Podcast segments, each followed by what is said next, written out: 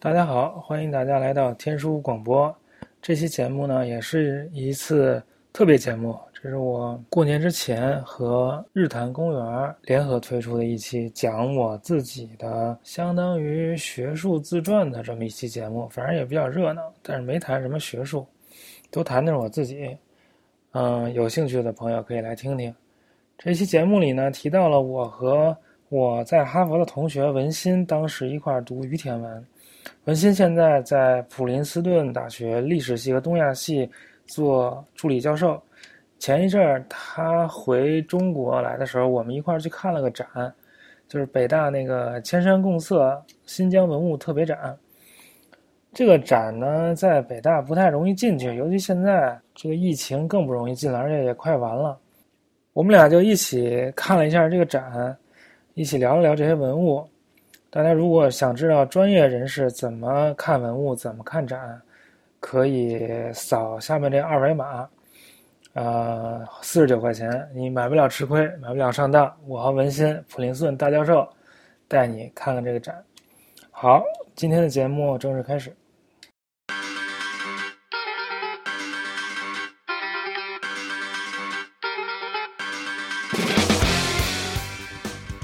普希金有一首诗说得好，哎，就假如生活欺骗了你，不要着急，不要着慌，找一个博士问问他论文写的怎么样了。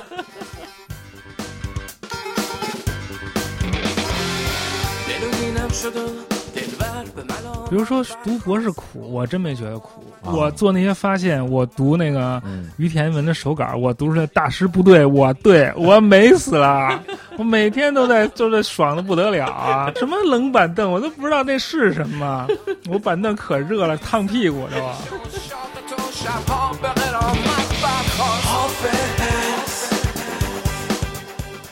然后我就觉得我应该平摊啊，指哪儿打哪儿啊，打是不是打呀啊，对呀、啊，这伸哪儿人都不要我呀，对啊，活该。就这。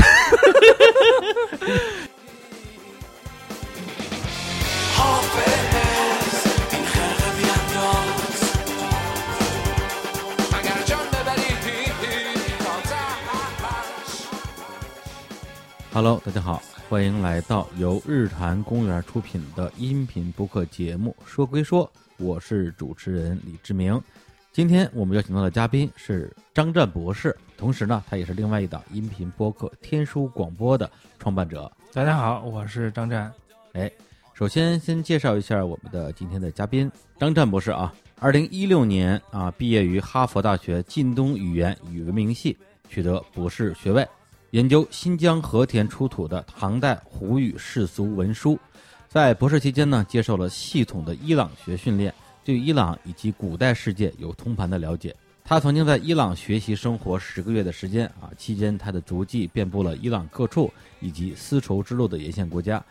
他还曾经翻译了由耶鲁大学的作者韩森所著的一本书，叫做《丝绸之路新史》。同时呢，啊，他还做了自己的一档这个音频播客，就叫做《天书广播》啊，是一个聊人文历史方面的一个播客。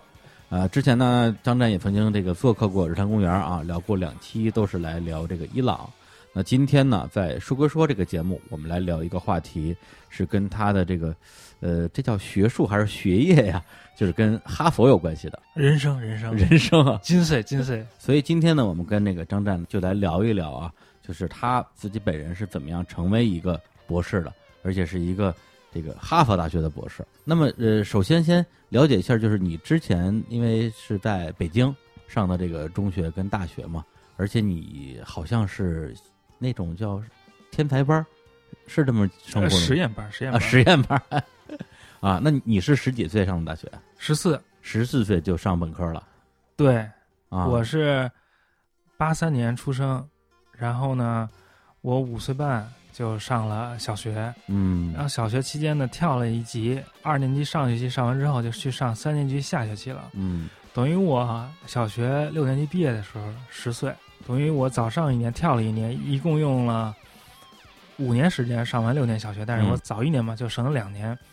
然后在十岁的时候就去考了那个当时的八中少年班，我们就俗称少年班，其实叫超常儿童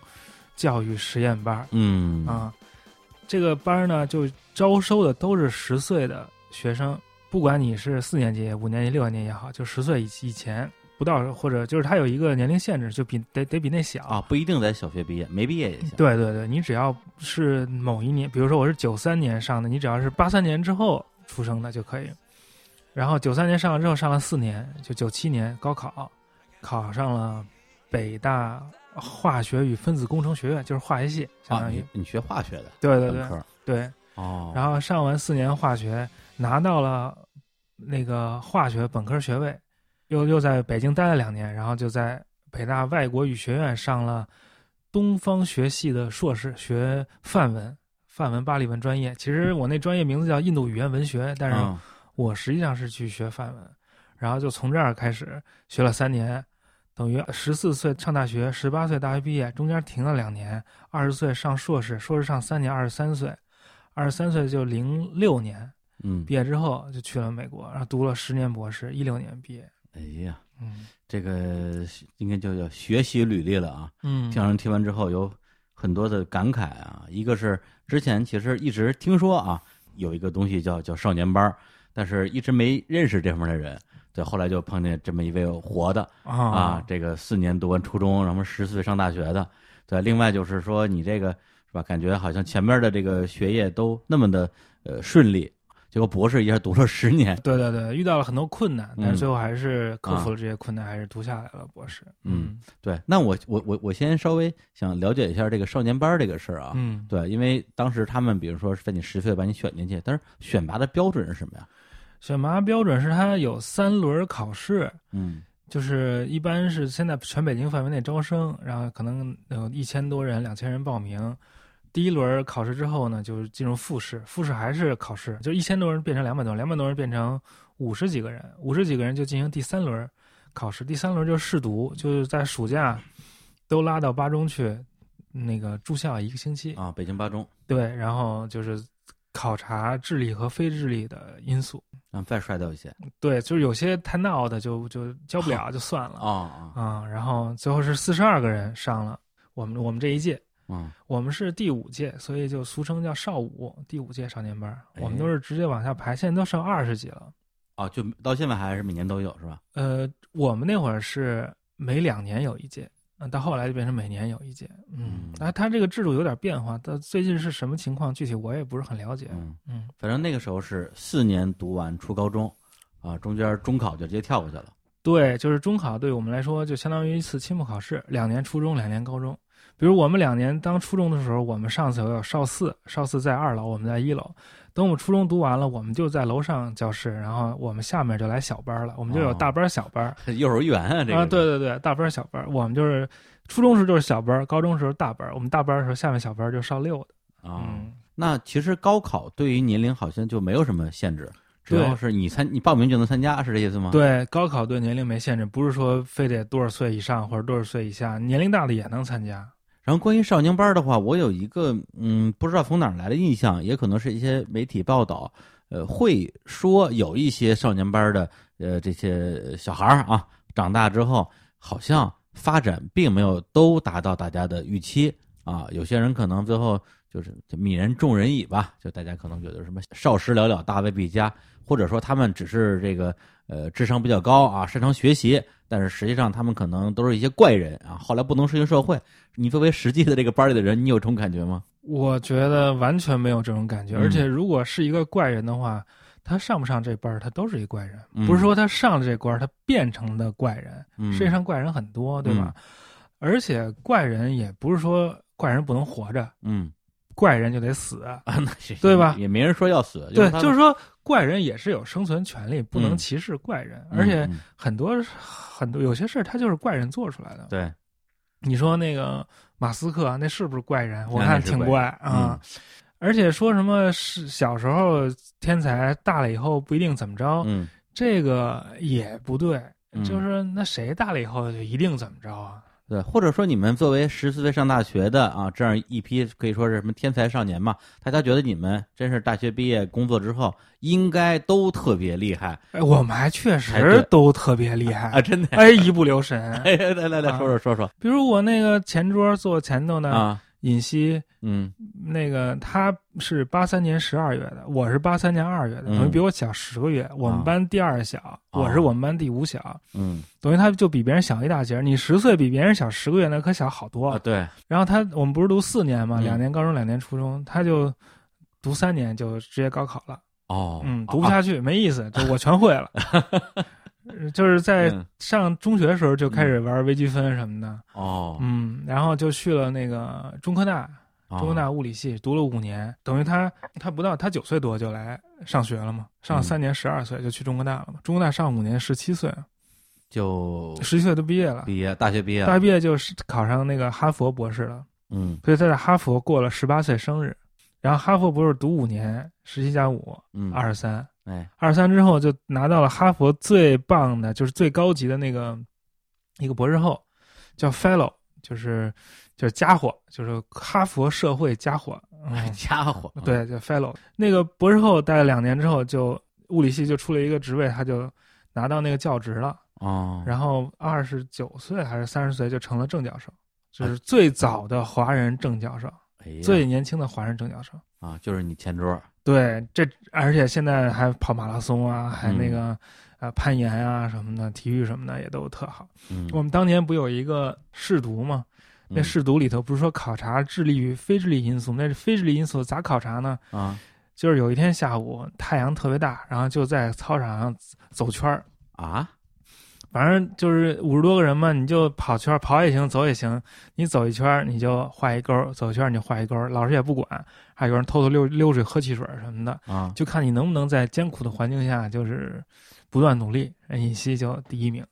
啊，就是在那个时候就，就就就展现出非常能努力。嗯我们那会儿还有那二十一公里长走，参加一个中日友好的一个活动啊，日本未知素公司赞助的，嗯然后就是要走二十一公里，那会儿还二十世纪呢嘛，不是要嗯就是进入二十二十一世纪嘛，而且就是说不能跑，要长走，不非竞争性的，大家是为了友好，那走多长时间呀？反正走好几个小时呗，人尹希又第一，哦，嗯。那如果是走不下来的，是不是没有这个走不下来的，我们都能走下来。嗯都能走下来？那会儿我们十一岁大概，哎呀，嗯，所以他就很多嗯那个品质，其嗯实小的时候就展现出来了。这只是其中一个，我们那那那都都厉害嗯 啊，嗯，像我们我还一同学，呃，就是跟我同样一年进的北大数学系男生。嗯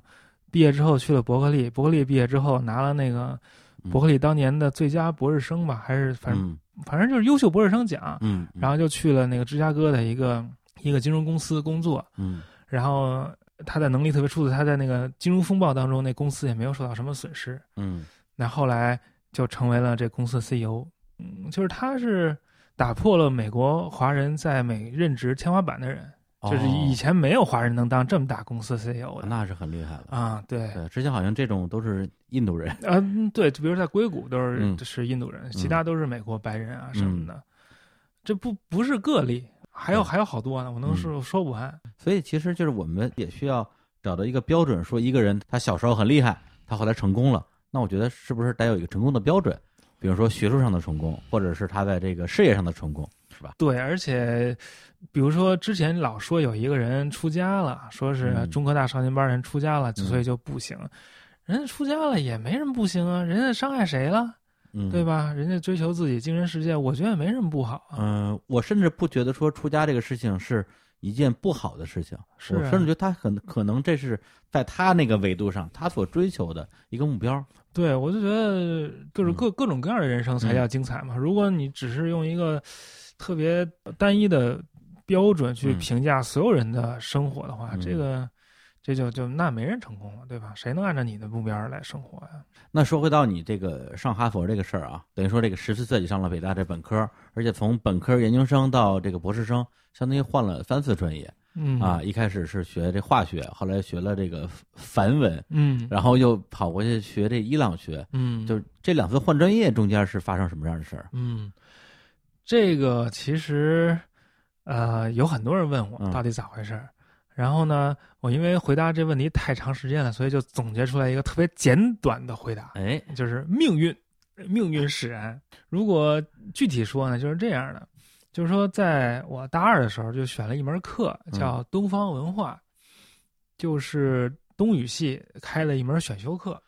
东语系其实就是呃亚洲各个国家的一个各种语言的一个集合，嗯然后就每个国研究不同国家的老师就都来讲一堂课，讲一讲自己这国家的文化，比如讲日本的，讲埃及的，讲什么古代近东的。反正我听的就就觉得特有意思，然后能了解好多不同的事儿，而且就觉得自己的世界就被拓宽了很多，我就觉得有意思，所以就第二个学期呢，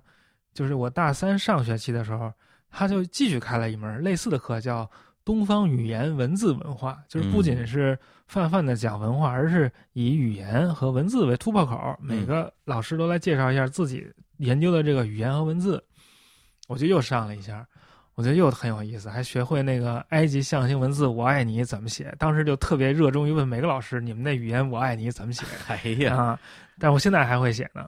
嗯，但是这因这为个后来啊那个暗恋某女生，就一遍一遍在那雪地里练的。嗯，这这听上去特别像是你你那个岁数啊对对会干的事对儿，对对。结果这不是大三上嗯上完这个吗？那我就想继续学，就真的学一门这语言嗯。当时就想学那个埃及象形文字，因为他老画小人儿、画小鸟儿什么，就特有意思。但是他，嗯我到我大三下的时候，并没有这个课开出来。嗯有就我就发现有一门基础范文课、基础梵语课，嗯开出来，那跟跟那也差不多，反正都是古代东方的一个语言，我就学去呗，主要是在印度那边，呃就是古代印度文言文，简单的说。对吧？然后呢，我就那个寒假就做了一些准备，然后就上了这个课。然后上了这个课之后，就发现他这个作业量特别大，因为他就是想在一个学期之内，等于上人家两个学期的量，就选把修课是吧？选修课面向那个全校所有学生的。哦，因为这个专业就没有本科生，它是不定期的招一期本科生。比如那个钱文忠就是当年的范文本科生，嗯陆阳，你哦不知道有没有人听，就是上师叫云中上师也是哦，范文的本科生，但是那会儿我们就没有，所以就得上那个课。但是那个课就觉得那个范文变化特别多，它的名词呢也乱变，动词也乱变，就像万花筒一样，就是猛变。然后你猛变，你就得记，就把那变化都记住。记住之后，你再要认，嗯就是出了一个词儿，你就得认这到底是哪个词儿变来的，它是从为什么这么变，然后词儿和词儿之间如果接触的话，它那个接触的部位还会变，反正就觉得特有意思。接触的部位，比如说，那个一个词儿是以 us 结尾的，嗯，后面接的一个词儿是以浊音开头的，那 us 就变成了 o。哦比如说“南无阿弥陀佛”，就是南无阿弥陀佛念“南无”，别人本来应该念 “namas”，就类似这种哦，它会有一种语音变化，而且是有规则可循的。然后就感觉像解谜题一样，像做数学一样，就特别的觉得带劲、上瘾。啊然后学完这个之后就，就认识了那个教梵语那老师嘛，就是我后来的导师。啊，嗯、但是并没有想要转行，但是之后就还继续跟那个我那导师学范文，但是也没怎么太学明白。嗯然后我大三暑假就大三结束那个暑假，那会儿就应该开始申请美国大学了。我们那会儿申请美国大学还不能网上申请，嗯我们只能在网上给那个美国大学写封 email，说您好，我想申请您大学，请您给我这邮箱寄一份大学申请材料，啊，就得要材料才能申请。啊，差不多。你像你如果是按照本科四年算的话，那是零二，零零零年， 2000两年千嗯年，对。然后呢，呃，我当时那会儿北大外头还是飞宇网吧一条街呢，啊，对，飞鱼网吧啊很有名我。还租了一个信箱，就准备接那材料。后来我一中学同学跟我说，要不然你别申了，我们那个大学毕业以后玩一年再申。我们家那个有一套房子空出来，到时候咱就可以住那我们家那房子里去，然后可以就是那会儿还没有缝儿年这么一说，gap 嗯 year，、但是就那意思就是我们来缝儿一个，反不正是玩什么呀？该想干嘛干嘛呀。不是，但是人家该毕业全都是什么这个环球旅行，你们你们在北京弄一个房子，房子里待着，你管我们干嘛？我们没人上网打星际也行啊。那 嗯，那实际上呢？师你别急呀、然后我就说，确实我好迷茫。嗯我学化学，我也学的不明白，我也学的不好，我也不知道为啥要学化学，我也不知道为什么还要继续继续学。然后就是我一朋友跟我说，我在十八岁的时候就经历了中年危机啊，啊、哎，就是你你不喜欢化学？也没有特喜欢，也没有不喜那欢，你反当正时为什么考化学呢？就觉得我妈是干化学，我从小就接触化学，我数学、啊物理都不好，就就化学还学凑合。啊，呃我四岁半就会背原子周期表，啊、哦，、还会原河外电子排布，在十三路公共汽车上公开展示。啊 对，哎，那你们少年班会有这种理科对文科的这种这个怎么说鄙视链吗？呃，是有的，而且啊就是说我，比如说你如果学习不好跟不上，就把你分流到啊普通班，比如文科班那种，啊，就会觉得好像文科就是学习不好的人、学不下去的人才啊学的事儿。但是你们班里也有考文科的吧？呃，考文科的文科有，专业的但都不是当年直接就考。比如说，我们有保送到浙大中文系的，也有后来考上嗯北外的。但但比如说考上北外的是第二年再考的，嗯都是不是直接当年呃就考的？啊因为当年我们就是理科生，都是理科，全班都是理啊，科生，全班都是理科生。对对对，哦，明白了。嗯，哎，等于说那个本科快毕业的时候就迷茫了。迷茫了。然后就正好有这些机会，我说那挺好，不就就是就可以不要材料了，可以嗯那个玩了，嗯然后。哎岁数是小，嗯，然后那个，因为我也学这范文嘛，我觉得挺有意思的。然后还嗯还还看过那哈佛神学院的网页，说那嗯能不能去那儿啊？反正后来就就没申请。等到十一月份的时候，我妈还有我小姨什么的还跟我说：“你现在申请还来得及。”我说：“才不申请，不申不申就不申。” 那会儿我 GRE 什么的，那托福都考完了，啊早就考好了。我考 GRE 的时候还不到十六岁，连身份证都没有。然后就逆反了。呃，然后后来就是本科毕业了嘛，嗯毕业之后跟我说有一房子住那同学，人家就找一找一挺好一工作，人就上班去了，人家根本就没理我这茬儿。嗯，哥们儿给你晃点了。，对，然后我就在北大周围雁东园租一地下室，啊，自己租了一个。租一租一地下室，开始我的北漂生涯。你北什么漂然后儿？啊你嗯我北京在北人。北大漂，嗨，对，然后就在北大里那个瞎听课，等于我就自己给自己安排了一大午。我那个毕业之后那那一年就自己去旁听了俄语课、阿拉伯语课和日语课，同时听三门儿语言，啊还上梵语课，还上什么文学课，反正就觉得想想听啥听啥，想学啥学啥就特爽。这些都是必修课还是选修课呀？这些都是全校的选修课，但是我那会儿已经毕业了，啊我是但作为一是个社会闲散人员、啊，去北大硬蹭的。但是也没人管。对，也没人管。然后我那个阿拉伯语上了一学期，还得了九十八还是九十七，嗯后，来还第二个学期还转去那个阿拉伯语专业去听他们的课。你连这个学校的学生都不是，凭什么参加考试啊？呃， 这这这这说来话长，就不就做了一些非常规的那个哦操作，这太奇怪了嗯这个嗯嗯，非常规操作。啊，呃，对，然后就，但是我那一年是理论上是应该继续申请美国大学的，对啊就说等于是我自己给自己放一年假，嗯还是申请美国大学读化学博士。但是二零一一年九月十一号出了一件大事儿，哎，对吧？就是美911国对，所以那年其实我申到了一所美国大学的博士全额奖学金，叫俄克拉荷马大学。哎呦，然后呢，哎，那时候本科毕业吗？对啊，为什本么科就直接申博士啊了？都都是本啊科毕业直接上博士，哦，哎呦，这这，嗯，直接就是学理科的都是这样。嗯，申到之后，但是我成绩也特别烂，所以就申到的不是什么好学校。哦，但是最后就申请签证就没有拿到，就申了去签了三次。因为九幺幺事件之后，美国签证政策就有一个变化，就是只给很少很少的人嗯，签证，除非你特能说，对你之后的那个回国不在美国待着有特别那个明确的说法。啊，反正就没拿到签证。对，就怕你们就是在那边儿最后就赖着不走了。总之他们就就想卡人，今年就是指标特别少嗯，大概就那意思。最后就没拿到签证之后呢，就决定不再申请化学了，就是要去去考那个我在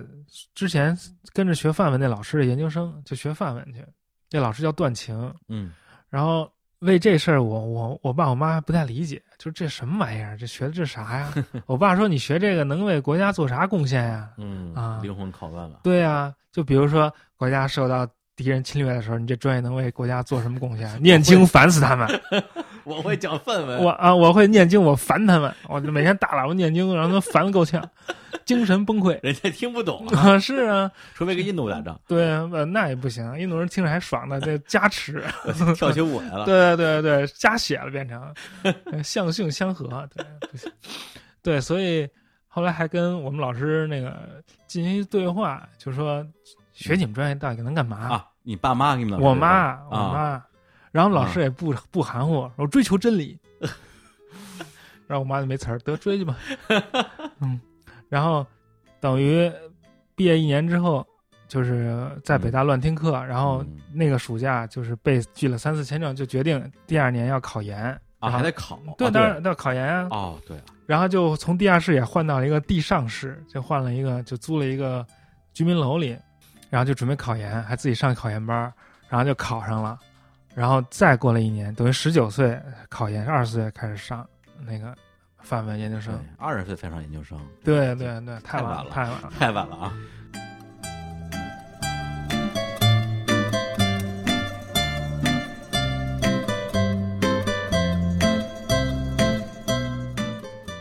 但是我老师呢，就这段晴老师，他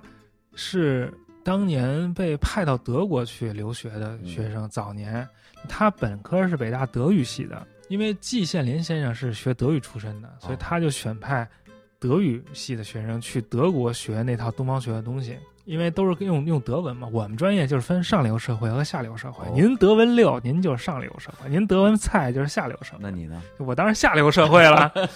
我一直都下流。后来他就去那个德国汉堡大学学的那个于田文，嗯于田文是今天新疆和田，嗯和田以前叫于田，说的一种语言。然后在十九世纪末二十世纪初吧，就在新疆和田附近就发现了很多手稿，就是从地里挖出来好多呃纸，纸上写的就是不认识的语言。那后来就说这是于田文，后来在敦煌也发现了一堆，然后就有一堆外国人研究这个，所以我这老师段晴就被派到德国去学这个于田语，然后就真就学的特好，就四年就拿到博士学位了。而且还拿了一分儿，就博德国博士还得给评分儿，从一分儿到五分儿，最高分儿是一分儿哦，啊，拿了一分儿就回来了。这就比你强啊你！比我强多了，那当然了。然后他回来之后，我就跟他上那个范文课嘛，他就跟我说，他就给我设计，就说你别老就是只干这范文，要不然你做点这伊朗学的东西，因为于田语是算伊朗学的一支。所以自从我上研究生第一年开始，他就给我设计了一个跟伊朗学相关的一个课程体系。哦，比如说一上研究生，首先就学波斯文，波斯文是就是伊朗语当中最重要的现代语言嘛。嗯然后还教我那个中古波斯文，就是呃公元二到六世纪吧，差不多。啊，那么早的波斯，嗯嗯嗯，但是就跟现在不太一样，嗯，还跟我一块儿学那个古波斯文。跟你一那块儿学跟我他也没学过呀，啊，因为他在德国时间太短了。那古波斯文那书还是从那个外语学院的阁楼里找出来的，是那个陈寅恪当年从国外拿回来的。哦，然后以前那书都是你买了之后没裁边儿，那现裁那边儿哦，我们新那书啊，啊，对对对，以前那书都得裁边儿嘛，现在嗯都没有裁边儿这一说了。对啊，那书现在就是还没裁过边儿呢，现裁了边儿读的那书，在北外是吗？在北大北大外国语学院的那阁楼，哦，北大外国语学北大外国学院阁楼上有一批那个陈寅恪留下来的书，哦嗯，然后这就说话就嗯来到了啊，命运的二零零四年的这个这个一天，十一月的一天，就我正在这个教我们那办公室跟我导师段晴在学中古波斯文的时候，就突然有人敲门，就我们没有预料到有任何人会来，这一开门发现不认识，是一男的，说：“哎，您是段晴老师吗？听说您会于田文，而我们家于田的，我们家老家里发现一堆东西，你看看。”哎，然后就拿了一堆照片儿，然后我们就这课就不上了啊，然后就开始看那照片儿，就把我打发走了。你走吧，这今儿今儿没你事儿没你事儿啊。看一堆，就突然这大部分都是于田文的，有点汉文的，啊，但是还有一件特别完整，特别大，就四十几厘米长，二十几厘米宽，三十厘米宽吧，就相当于两张 A 4纸那么大，上的是那个希伯来字母的，就是今天以色列那嗯那个用的犹太人用的那种字母写的一一个东西。然后我老师又不知道这是什么，啊，他也没看他们到，还不知道是什么，然后就跟我说，要不然就让我啊，说什么啊你你做这得了，你估计就是圣经，你那圣经对一对，查一查，一下就就解出来就完了呗。哦，后来说，我就当时很懵懂啊，我说啊，这是啥？不知道啊。那你让我干就干吧。结果过两天又来信儿了，就因为我们北大外国学院，它那语言设置还是挺齐全的，有希伯来语系，啊，有人有懂希伯来语的，人家懂希伯来语的人一看说这个压根儿不是希伯来语，是希伯来字母写的，但并不是希伯来语。哎，就好像你拿英文字母写 A B C 写的，结果你写的是越南文，越南语你一看，你比如说不会英文的人啊，嗯，我看到不是法语、德语、芬兰语，都以为是英文呢。拿到真正懂英文的人一看，说这不是英文，这是芬兰文。比如说，或者汉语拼音，对对，比如说是汉拼音，对对？吧？它是那文字，但它写的不是那语言。嗯，它是什么语言呢？是波斯语，是用希伯来字母、犹太字母写的波斯语。那这个资料是不是就很珍贵了？啊，对呀、这就厉害了。但是怎么知道它是波斯语呢？就因为当年斯坦因曾经在一九零零年、零一年的时候去和田考察过一次，他在考察过程中就得到了一件跟这很类似的，但是非常残破的一件，就是希伯来字母写的波斯语的信件。然后呢，就这件东西明显就跟那一件是有关系的，但这件是很完整的。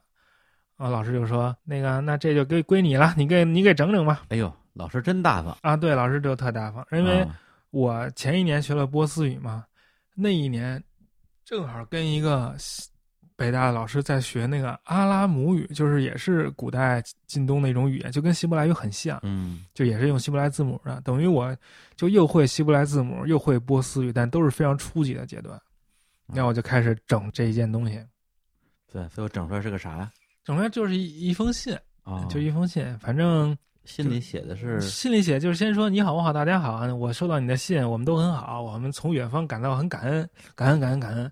然后呢，就说你说的这个礼物很好，然后就说我给谁送了什么礼，我给谁送了一个什么礼，就是列了几几个礼物清单儿。但那礼物清单里面那个具体礼物的东西，好多词儿都不认识，不知道是什么。比如说有一个词儿叫 “li kin”，“li kin” 就我就不知道是礼金吗？是中文吗？不知道， 中文，就真不知道。听着像日语然啊，对。然后呢，第三段就说我给你寄了好多信，但是呢，哈这个其他地儿的情况都给你写了，但这喀什的情况我没写。我现在告诉你，喀什出了个事儿。啊，喀什这词儿认出来了，哎，对，喀什出了什么事儿呢？说在喀什的吐蕃人都被杀光了。哎呦，然后呢，如果他们要钱的话，你就赶紧给，不要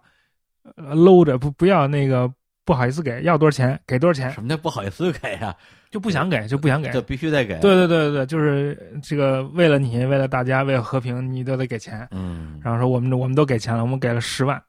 十万就很多了啊啊！当时呢买个人才几千块钱哎呦，啊、巨款了，这封信就就到此为止了。嗯嗯，感觉像封家信，对，就是在于田的那个犹太人社区当中，就这儿的于田犹太人给另外一个地儿的犹太人写了嗯一封、一封就是事务性的信，那他为什么为什么用波斯语来写呢？因为他们是讲波斯语的人啊，哦，所以说他这们是讲波斯语的犹太人对，他们是讲波斯语的犹太人。哦，等于说，这封信是讲波斯语的犹太人在古代新疆写的信，所以它对于犹太人的历史非常重要，嗯对于波斯语的历史也非常重要，对于新疆古代的历史也非常重要，那这个我觉得他这个史料价值就就极高了，就极高了极高，而且它极为完整，啊，这很很难得有那么一封完整的嗯纸，因为我们都是破纸片子，弄点儿小嗯碎的就不错了。对，居然落到你手里那了，落我手里了啊！二十三岁的懵懂少年哎，就把这个，当时有很多人帮我啊，嗯你像呃我，我先得找这个一些蛛丝马迹，我得找可以着手的地方开始研究嘛。先从国图找了本书，从那书里面找了个那个重要的参考书是法语的，中国根本没有，还请了一个一个那个教授从美国过来访问，给我带过来的。然后那我那我那会儿那法语也不灵，我那法语还没我波斯语好呢。不是你那时候到底会多少门语言？就是他这会语言不是说一会就全会了，啊他都是一点儿点儿会的。比如说法语，他就、嗯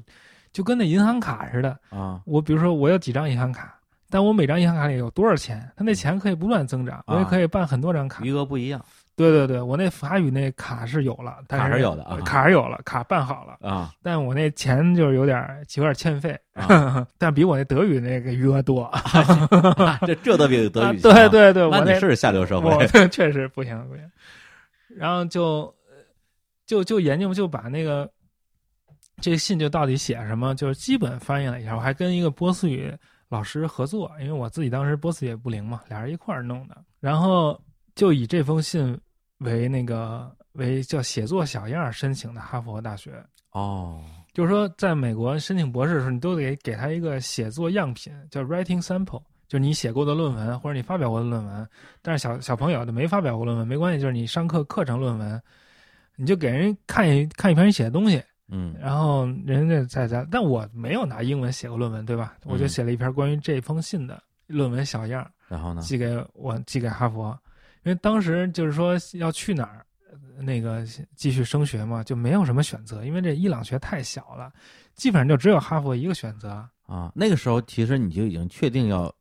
继续学伊朗学这个方向了啊是因为是研究生毕竟学的是梵文嘛，对，就是按理研说究你应该继续研 研究对印度文化，啊是我研究生一上不就是老师给我设计了一个伊朗的那嗯个课程嘛？对。就那那是时候你梵文还在继续学吗？再学再学也在学啊，因为范文算是基础课，就是范文是它体系比较完整，学伊朗都会范文。比如说，我不是研二的时候就拿到这封信嘛，当时就已经产生了要去哈佛，呃，读博士的想法。哦，然后还给我那个老师写过一封信，就是我的哈佛导师写过一封信，就是说我有点想去你跟你当博士，我你看我，但是我学了好多语言，开了好多张卡，每张卡里余额都特少，我说我都不知道在干嘛，说你能不能给我点什么建议？然后那老师就说，那个你就学好波斯语和梵语就可以了，哎，剩下的之后再说。还真回你了，啊，对对对，然后呢，结果没好好听他，我那波斯语也不行，我那梵语也不行。那你干嘛了呀？啊我反我反正我有卡，比那没卡强，对吧？嗯，啊，打星际了卡对卡多卡嗯卡多加布卡多，嗯，然后那个就靠这个这封信就申请那个哈佛大学，然后我那会儿没钱，嗯，那会儿我教小孩儿三十五块钱一小时，叫什么呀？就是陪小孩做作业呀、写什么作业？写中学作业，陪俩那个韩国小孩儿兄弟俩啊上国际学校，我就陪他们做作业，一个小时三十五块钱，一周工作九个小时，在在哪儿上？在北京，啊在北北京啊，啊！本来是在那个建祥桥那儿，后来人搬家去望京了，然后我每周去三次望京教人家不是你打这个工作赚这钱干嘛用啊？吃饭呀，吃饭。对呀你，研究生的时候家里不给你钱了？就不想要家里钱呀，我要独立生活呀，哎呦，啊，怎么人样？人小志气高啊！对呀，那都二十 岁了，啊怎么还往家里要钱，对吧哎，？你这这话招人讨厌了啊！ 啊，对吧？然后，因为我我自己没读过研究生，也没嗯更没读过博士啊。嗯，对，其实我不太知道从国内向国外申请博士的一个正规流程是是怎么一个流程。嗯对，是参加一个考试吗？还是怎么着？啊写封邮件？呃，是这样的，申请美国的博士，我其他国家是什么程序，嗯我不我不是非常了解，哎我就了解美国，说说美国。美国申博士都是一个申请过程，叫嗯 application，、然后就是你向你想上博士的大学提出申请，你想你跟这个大学说，我想上你们大学的哪个系的博士，然后他提出申请之后，就你如果提出申请，你需要一些材料，比如你需要有那个标准化英语考试的成绩，GRE、托福，然后你需要有你自己在校的成绩，嗯，然后需要有一个写作小样儿 （writing sample），还需要三封推荐信，就你不同老师给你写不同方面，说你这人怎么好，怎么好，怎么好，哦，还需要一个叫个人陈述，就说我为什么牛逼，哎，我为什么要学你这个，你那学校为什么应该要我，不要我你就亏了，是这么回事儿。嗯，然后你就是这几样东西齐了之后，网上一提交，然后交一个申请费，就没事儿了。呃，英语成绩、在校成绩、推荐信、个人陈述、写作小样，就这几样交齐了，你这一个学校的申请就完成了。一般人不会只申请一个，一般申请五到八所，每所学校都有他要求的一套材料。嗯，然后你把材料交齐，申请就完成了，你就等信儿就完了。听着好像挺简单的，但实际上应该很难申请吧？这难和简单都靠人，嗯看看人。像我哎，就因为没有钱，啊，等我要申请的时候，我那个那韩国小孩儿他们家给把我给开了，我没有收入了，所以就没钱申请，所以只申请了哈佛一所学校，申请还得花钱呢。要花五十美元申请费啊，五十美元当时人民币还一比八呢，那我四百块钱，我得工作十个小时还还挣不过来呢，这钱哦，啊，那很多钱。所以就只申请得起哈佛一个学校。对，那会儿我们研究生还有月钱，每月发两百九十九，好像啊，对，那时候研究生是发钱的，我啊，我对啊，对，发月钱就发几百块钱，根本就不、就不行。反正就钱很少，之所以嗯就只能申请哈佛一所。那你觉得最后你被哈佛录取，主要是因为你那个那封信啊，对那封那封信太牛逼了，那封信啊？对啊，对，因为其他的你说英语好或者什么之类的，大家大家英语英语好的人多了，就关键是我也说了，我到底要干什么？比如说申请那个美国大学，并不是要告诉美国，比如说我嗯申请哈佛，我不需要跟哈佛说，哈佛您真是一个好大学，哎，嗯所以我想去你那儿。人家哈佛说谢谢你，我知道自己好。 你得说我要干什么，我就要干这事儿。嗯但是恰好呢，你们学校就有一个人是干这事儿的，所以我就要跟他去干这事儿。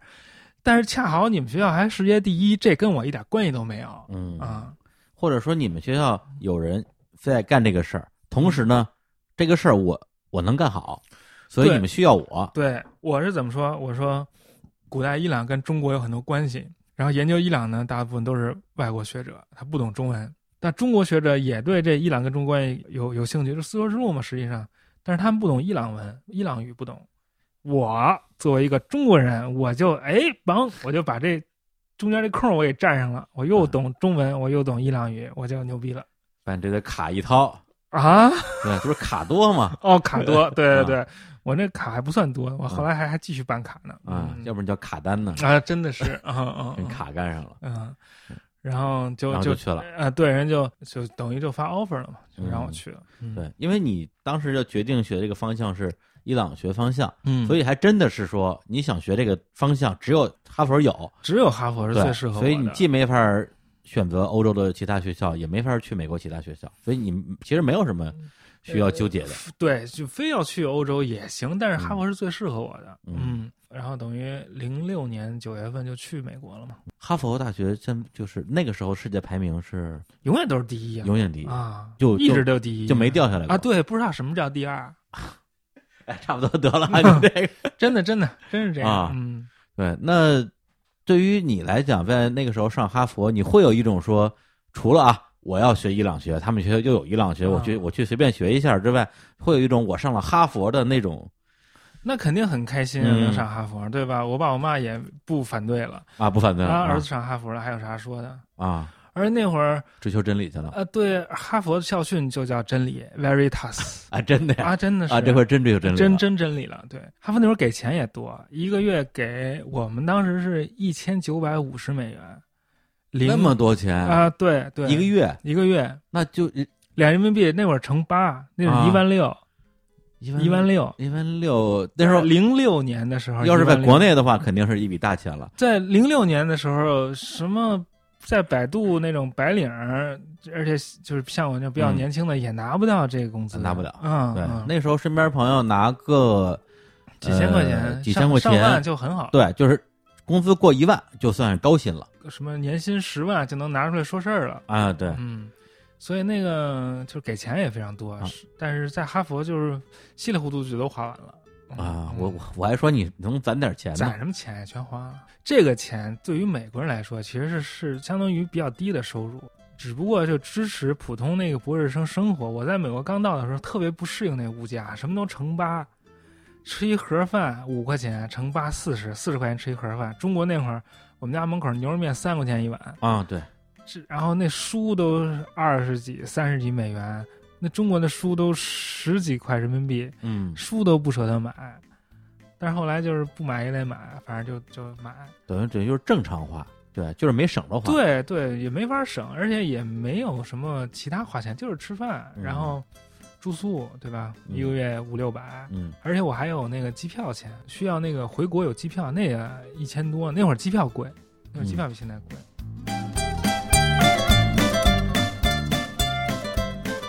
到这儿为止啊，这个终于上了哈佛了。是是，对，因为咱们本来这节目本来说聊聊这个上哈佛的事儿，嗯对结果这个是吧？这个三指无驴，好啊好多听众可能也挺着急，但是我觉得可能很多听众比较关心的是怎么上哈佛啊，那我们刚才也算是讲解了这个过程。是一千多年前，我的犹太朋友写了一封信，然后查了哈佛，这你怎么办啊？没办法啊，嗯，所以这就是一期那个拉仇恨的节目、 啊，命运命运命命运命运的安排啊。啊，真是那等到上博士之后，实际上有很多的呃话题可以讨论啊。嗯当然，这些话题可能会针对几个不同的方向，一个是读博士是一种怎样的体验，嗯，在美国读博士是怎样的体验，嗯在哈佛读博士是怎样的体验？是嗯那咱们就挨着来吧。行，对，首先先讲讲这个，呃，在美国啊，因为首先这是你第一次走出这个国外上大学，是哎，而且同学都是外国人，是，就这个你有一个适应期吗？我没有适应期，到那儿就特适应，没有感觉到他们是外国人，也没有觉得我听不懂，每个字儿都能听懂，也没有觉得我水平不如他们，反而觉得我比他们还强， 就是因为我卡多嘛，卡多。真的，我我跟我一块儿那美国同学，他嗯比我大八岁，嗯然后我们一块儿上那课的时候，他这老老那个稀里糊涂的，嗯然后那老师还不许我回答问题，因为我们就上那特少的，就俩人上课，啊，就有一堂课是俩人上，嗯，不许我回答，就问他，为什么呀？这就我会，他不会啊。啊，然后他答不对，我还乐。然后那个老师说：“你乐什么呀？不许乐，瞎乐什么？”就是说，如果学语言的话，嗯我是不输给他们的。哎，那你读十年对，啊就是中间遇到很多困难嘛。啊？嗯对啊，因为你刚才这个实在太嘚瑟了，我我必须得这个嗯打击一下你的气焰。嗯对，就是如果你觉得他们学习也不行啊，你也特适应，那后来为什么会读这么长时间？啊对，就是这就牵扯到一个问题，就是你读博士到底是干嘛的？哎，他为啥要读博士？博士到底是个什么东西？就以前我们都是上学嘛，上学考试，然后你拿一成绩。嗯那你读博士读到后来，读两年就不再上学了。其实读博士的过程是一个身份转变的过程，嗯是从那个知识的接收一方变成知识产出的一方，就你必须完成这个身份的转变，才能完成这个博士学位。对，因为这里边有一个很重要的概念，我觉得的确可能需要先讲一讲。对，因为之前呃包括我在内，很多人把博士啊嗯就跟那个小学、初中、高中、本科、研究生、博士、博士后当成了一个学历的这个嗯阶梯升级。嗯，对，就升到博士啊，就基本上已经快到头了。博士后是不是比博士更更厉害？多一多一个后字儿，但实际上不是这样的，对，它不是一个学历的证明。他是学历，但是他就是跟之前的那种学历是有本质的区别的。嗯就是每一个博士毕业，他写的博士论文会提供这个人类从来没有知道过的新的知识，为人类的知识海洋增加一滴新的水。这个就是每一个博士需要做的东西。对，并不是说你擅长学习、擅长考试，然后一直通关通到博士这一关。对，就是你已经走到了知识的最前沿，之前你能够通过别人的路标往前走，再往前走就没有路了，需要你自己走出路来。那如果按照你这个说法的话，那么博士毕业的标准是不是要有一个东西证明你为这个世界发现了一个新的知识，你才能毕业？对啊，就是博士论文必须得有发现呀、你博士论文你做了什么东西，你发现了什么东西，都是非常小、非常细微的，因为人类知识的不断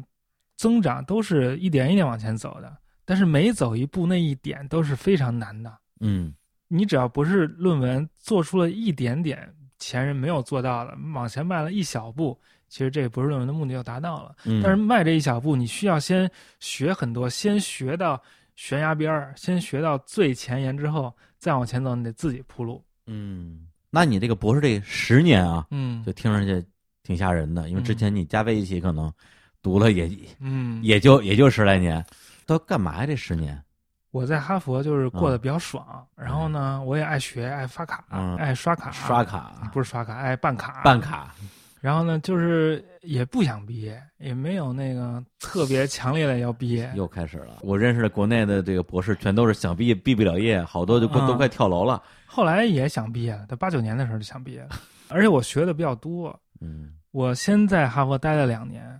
我刚到我刚申请到的那个哈佛奖学金的时候，他就给我，他告诉我，他说我被那个哈佛燕京学社选为了一个什么哈佛燕京学社的一个奖学金呢？燕京学社，哈佛燕京学社就是一个哈佛的学术机构，嗯嗯，就支持中国人的。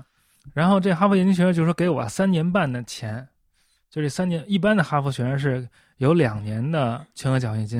然后两年教课，然后这就四年了嘛，最后一年给你奖学金，让你最后一年可以完成你的论文，五年毕业。哦，这个哈佛燕京学社就说给你三年半的钱，爱干嘛干嘛，先给你保证了。等于我前两年就完成了那个学业，学博士需要几个阶段，先需要修课，把课修满，嗯就就是要上两年的课。上完两年课之后呢，要过一个博士生资格考试。拿到这个资格考试之后，你就有资格写论文了，啊，有资格写论文，有资格写就成为了博士候选人。就博士生是资格考试之前的，拿到候选人资格之后呢，再进行论文的开题报告，如果你之前那个资格没拿到的话，怎么办？再重新考，再拿。哦，然后开题报告之后，你你就是只剩写论文了，写完论文就可以毕业了。所以我头两年先完成了我那个学业，我就学了一些语言。第三年我就觉得，我作为一个伊朗学的学者，我没去过伊朗这事儿说不过去，哦，所以呢，我就决定自己以个人身份去伊朗学波斯语。但我拿的是哈佛燕京学社无条件给我的钱。那是第几年？第三年哦第三年，就一个月两千美元啊，伊朗上下待了差不多一年，差不多一年，然后我也有钱，我也不用干活儿，然后就所以这个钱就让我培养了一个伊朗学家，哎呀，嗯，然后我等于这个三年就结束了嘛，嗯等我又回哈佛了嘛，回哈佛其实就跟重新开始一样，就我又学了一堆语言，又上了两年课，为什么要重新开始？因为我就是因为我们学伊朗学，伊朗学那个很大，嗯然后呢里头语言很多，然后干这摊儿的人呢人又很少，所以像我老师呢就是什么都会。那个伊朗语是一组语嗯言，分那个东西两支，分古代、中古和新，就是分那么一大堆语言，大概有十种吧，古代的。然后我老师就在我第四年、第五年就开了其他的古代哦伊朗语非常重要的课，我就继续上那些古代语言的感课，觉跟和那个黄药师学学武功一样，比如说他会的多，你学的也多哦啊，。对对，因为我老师呢号称是伊朗学界皇帝，皇帝嗯皇帝。对了，我到那时候，我们有四个同学，有一大师兄，有一二师兄，还有我，还有一个我那同学，嗯，就是排下来，我就相当于伊朗学三太子。为什么是三太子？我大师兄、二师兄啊，啊啊，三太子。对，但是那个我那老师就是伊朗学十八般武艺，样样精通，就是每一个领域他都做出了不可替代的重要的巨大的贡献。每一个 领域每一个领域，真没办法。但是我我刚去的时候，我去之前不是说我要做于田嘛，就写嗯那时候我要填这空儿。对啊，就到那儿之后，其实根本没于田的事儿，我就学了粟特文，学了什么中古波斯文，等从伊朗回回来了，才开始学于田文，从哦从零开始学的于田文。等于头几年其实你一直在写在学一些这个古代语言，对，就是学伊朗古代语言。嗯，然后回来之后才开始，从第四年开始才学那个于田文。苏特不是在中亚那边吗？对啊呀、这都是伊朗那一大片嘛，那一大片嗯啊都都有关系嘛啊，对对，曾经也是在那个波斯帝国的那个对对对辖区嘛，是是是。然后，同时也学那个阿维斯塔，就是一个伊朗古代那个盛典的语言。嗯，然后等于这前五年又上两年课，同时我还又学了日文，是日语因为日本学者研究那个于田、粟特都很厉害，他们出过一些不可绕过的那个日语作品，嗯日语的学术书啊、文章啊，就研究这个的，我就想看。啊，等于说你是要为了看日本人写的，他们研究这个伊伊朗的对的这些文章，所以又去学了日本。对，就学了日文，嗯，我觉得你完全是去那儿就是打怪升级去了，然哦后对啊完全就不想通关。没有没有没有，都得学英法德日俄嘛，这是最基本的。我那个俄语还不灵呢，嗯，嘿， 然后就要进行那个资格考试。嗯那个在美国大学资格考试是你找四个领域，每个领域呢看差不多一米五到两米的书，所以一起就看看八米左右的书。嗯，然后就是，但我没看那么多啊，嗨，嗯，反正就最后还是把这考试给考下来了。是四个领域是吧？四个领域，你是我四个领是域呃于田语，然后粟特语，然后摩尼教研究，摩尼还有教还有这三个都是跟我导师的。还有第四个就是古代欧亚，呃，前现代的古代欧欧亚就是比较泛的，这是跟嗯那个、那个欧立德老师，然后欧立德老师也对我非常那个宽容。然啊后考试的时候，第一次考试还失败了，就是当嗯时心理状态不行，就是特别紧张，写不出来。那考试是答卷子还是写论文啊？答卷子，答卷子答，卷子啊，它不同的系是有不同的考试方式，有的系是说给你一道题，给你然后让给你一天时间，二十四小时让你写一篇文章；嗯有的是给你几道题，让你三个小时之内写完文章之后再去面试，再跟老师口头考聊试，聊，有的是只有口头考试，直接就只口头考试就不纯一样啊聊。对对对，我们是三个小时考试之后再加口头考试，我那口头考试都没啥问题，反正该懂的都懂。但是我当时写作有些困难，就是写不出来，特别害怕，心理上有嗯有点坎儿为。什么写不出来啊？是语言的问题，还是 你怕自己写错？就是这个我写作从小就有问题，我上小学时候就有问题。我上小学时候，那个小学语文老师说让写一件事儿，哦，我就觉得人生就像一条河流，从开始到结束是连绵不断的，没法儿说什么起因、经过和结果，你没法儿从一条河说这河是从这儿开始流的，从这儿开始结束的，我就不懂什么叫什么叫起因经过结果一一对一件事儿，你知道吗？有小我学觉得就我顿悟了啊我。对对对，我就我一个小时也是一件事，一分钟也是一件事，我一生也是一件事，嗯，我就写不出来啊，我就面对那个嗯漫长如河流的人生，就非常困惑，对，所以就造成这了么装这么装逼了啊。嗯，然后我小学还嗯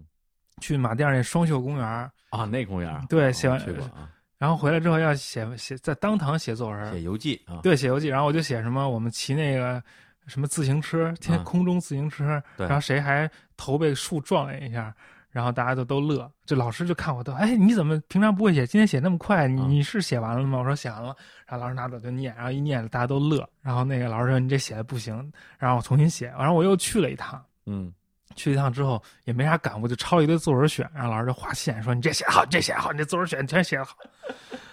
哎，然后就就等于嗯被那个小学教育搞得什么是好，什么不，其实是写啊，出来、对对对让大家觉得哈哈一笑，其实那个文章反而生动，反而好。对，啊就是你对于这个写文章这个事情的一个标准，嗯其实是有点混乱的。嗯，所以一直就告诉自己说，我不会写文章，我写文章不好。但是对很多老年师说你这文章这个写完之后没有文采，对对对，啊没有对教育意义，对对对对，就没有文采。然后很多年之后，到了人到中年，才发现我写文章特 牛逼啊，特别牛逼。你怎么就发现的一？一点文采都没有，就是写干货，就嗯贼干啊。嗯，就就写是写论文时候发现对的，对，是就是明白了写文章到底怎么着好，怎么着不好，就不嗯用被那个之前的标准束缚了。嗯嗯嗯，就是言之有物就很好嘛。嗯嗯。但是你考试那会儿的话，还没有突破这个，而且也是英文，然后就会越写越害怕，每写一句都觉得有怕有错，就觉得哦写一句删一句，写一句删一句，就写不下去。但是还是在老师的帮助下，后来又考了一次，就把我叫到他办公室里考，然后我就夸夸夸，就是就写下去了，然后就、嗯就拿到了资格考试，通过了嘛，通过对资格考试，然后就下一步就是开题，开题之后，开题就就选择了那个于田与世俗文书嗯来作为研究对象。嗯，那你选这个是因为当时你考哈佛的时候，就是承诺你要研究这个方向，所以你必须得弄这个，没还有是，也可以换对，那个申请的时候写什么，跟后来写什么一点关系都没有。哦。但我就申请是他要你的理由，对对对，但我兜兜转转，结果就还是干了我申请时候说我要干的事儿。嗯，因为我我导师当时教我们于田文，就直接跟我说，你就做这世俗文书。嗯然后呢，我们都没读那佛教的，就直接读那世俗文书读。因为这个于田文他发现的时候是一门死语言，就是从地里挖出来，没人认识，就只认识那字母，但不认识那语言。这语言是慢慢破译的，等于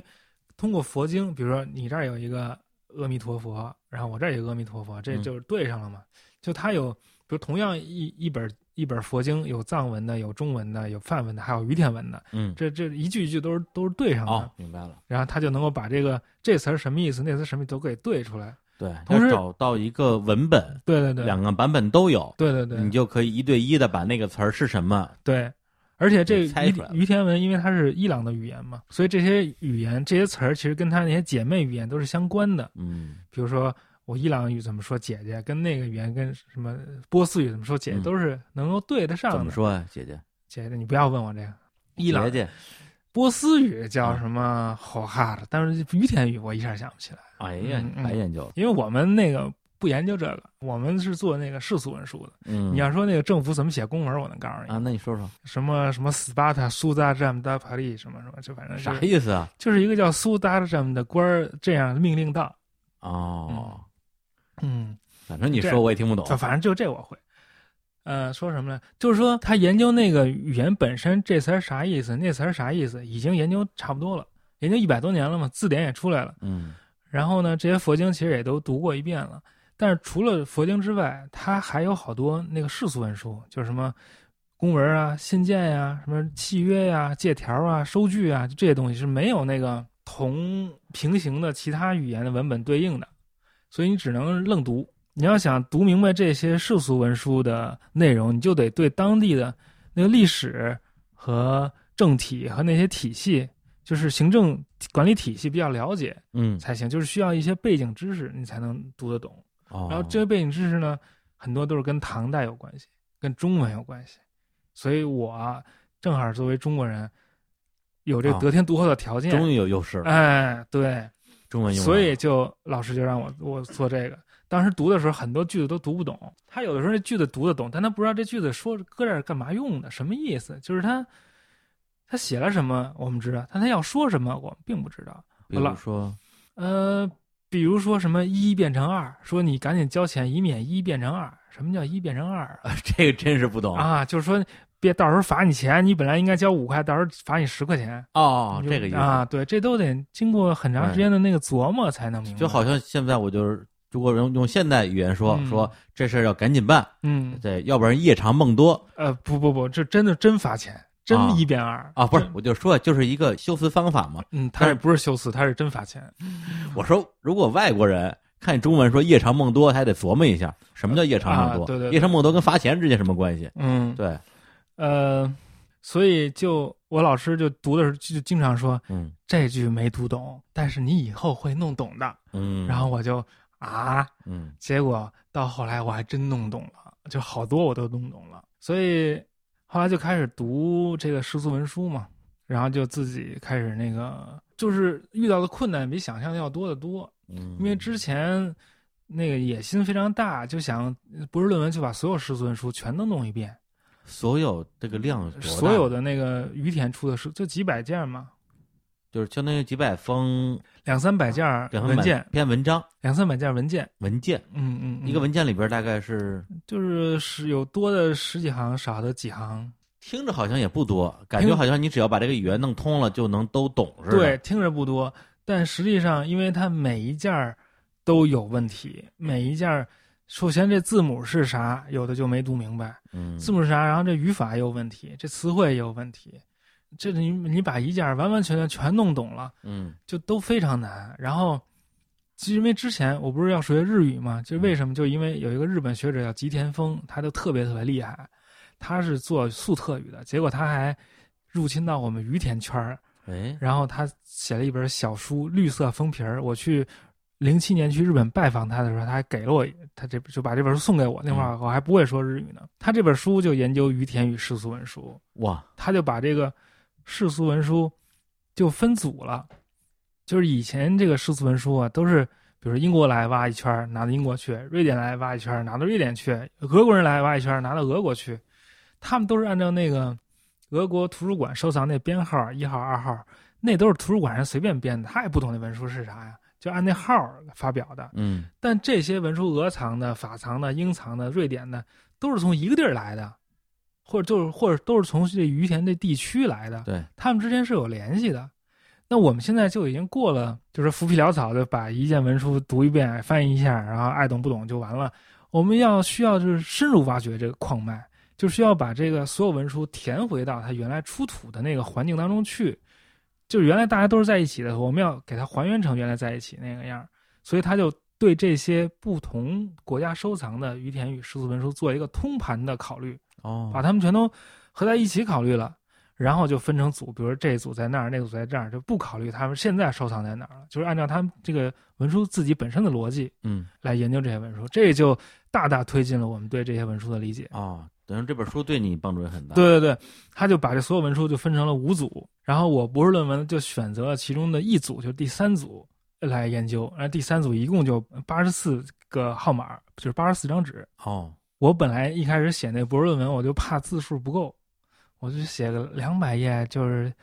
就是也也不行啊，这个应该写多少页？写个两百多一点儿就差不多了。哦，但是他那页是十二号字双倍行距的英文，哦，这字儿大行书，它有两百页，其实并不是很多。最后写了多少现在页？写五百六十几，啊好像一不留神，这个是越多越好吗？也不是吧，不是越多越好，就是你得把你要干的事儿干完啊，就是嗯先说我要干啥事儿，然后你就去干，干完了就 行。是你要把这个什么这五组全给写了的 话，这一辈子也干不这完，边也看不完。 甭毕业了。所以我做这个第三组文书，就是每一组每一件都有进步，每一件在理解上、在读上、在就都比别人有进步。嗯，然后有些时候还有那个特关键的进步，比如我们前辈大师就编字典那位，哎，就是叫他叫贝利，他是我那老师段晴的老师的老师。我的老师段晴，他的老师叫 Emerick，在汉堡大学。啊，汉堡大学 Emerick 老师叫贝利，贝利在呃剑桥。这剑桥，然后他就出了《于天宇字典》，他也出了好多那个就是读文文转写啊什么的。然后我就发现他有一个地儿读错了哎呦，啊，然后那他那读错之后他就没意思，就不知道啥意思，我就给他正过来了，给改改变之后发现他读错那字儿正好翻译了汉文那节度使的节度俩字儿。哎呦，结果那节度使当节度这人呢，还是一个吐蕃人，这后面是一个吐蕃藏语名字的转写。嗯，就等于这事儿就大了，就相当于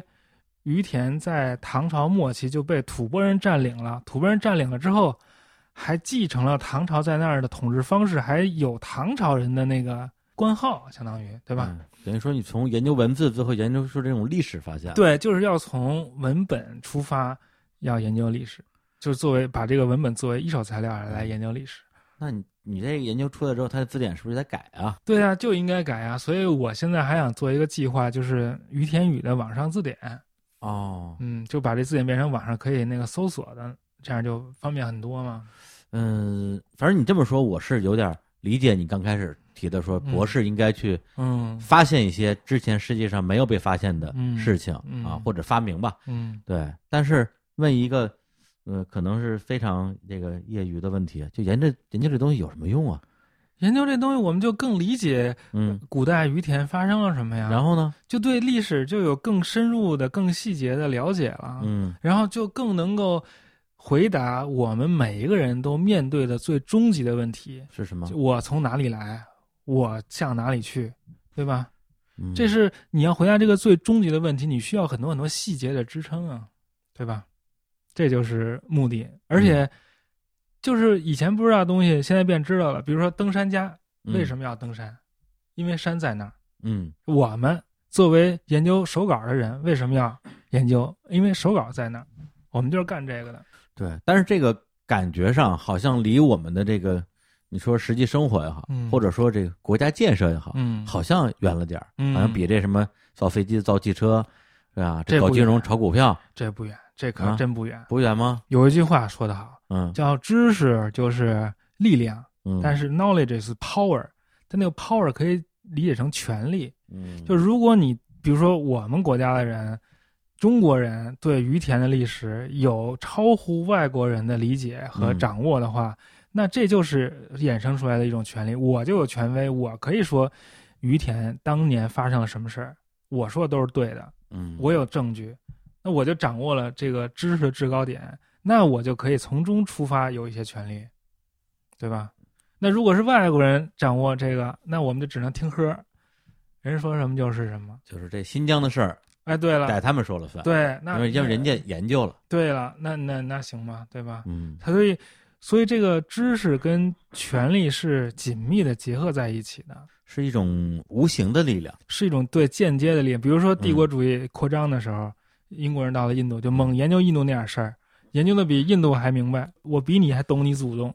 我是不是理所应当应该统治你啊？就是甚他至是在那那个殖民时期获取了某种法理上的这种正统性。或者说，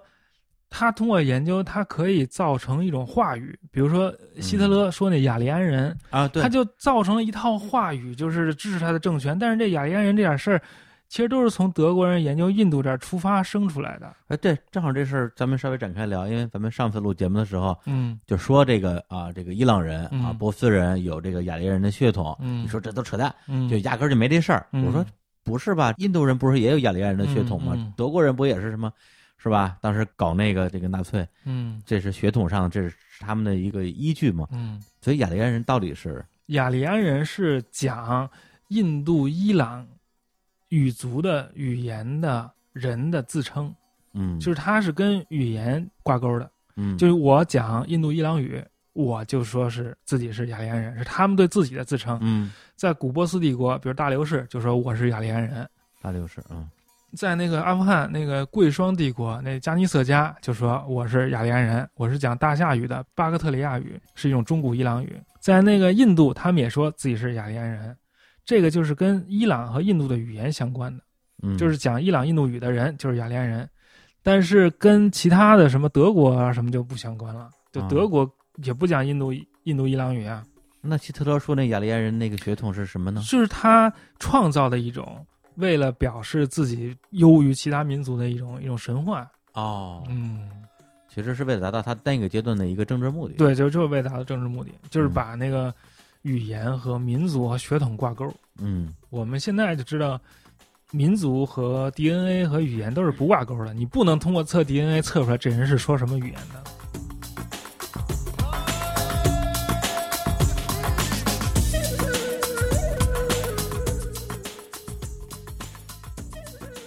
那咱们说回到这个读博士这个事儿啊，啊对，因为我在咱们录音之前还专门问了我几个读博士的朋友嗯啊，这个呃有的已经毕业了啊，有的还没毕业，嗯，对，我说你们有没有什么问题想问问这个张湛老师的？他们提的问题，呃，有一些问题高度集中，嗯就是这个博士这么苦，你是怎么坚持下来的啊？比如说，类似于说是如何在海量阅读、写不完的论文和身心健康之中苟活下来，嗯以及说很多读博士人都最后都抑郁了，你嗯，抑郁了没有？我也有点抑郁。真的吗？嗯，感觉你这刚才被你说的这眉飞色舞、天花乱坠的，觉得你这简直逍遥的不行啊！他这抑郁的原因不一样。嗯比如说读博士苦，我真没觉得苦。啊我做那些发现，我读那个嗯，于田文的手稿，我读出来大师部队，我对我美死了，我每天都在就是爽的不得了啊。大师不对我，对呀、什么冷板凳，我都不知道那是什么。我板凳可热了，烫屁股都啊，特别爽。就是做出发现，做出那个智力上的那个成就，嗯是一个非常非常让人幸福兴奋的一个事儿。嗯嗯，就是我以前不知道，但我通过想想想，我想明白了，嗯就是那么一个瞬间，经常出现，那你就会非常爽。颅内高潮，对对对对对，嗯啊，啊还行还行。但是我在所有人写论文的期间呢，其实他都面临一个一个孤独的问题，嗯，就是你面对你的课题，其实只有你自己一个人在战斗，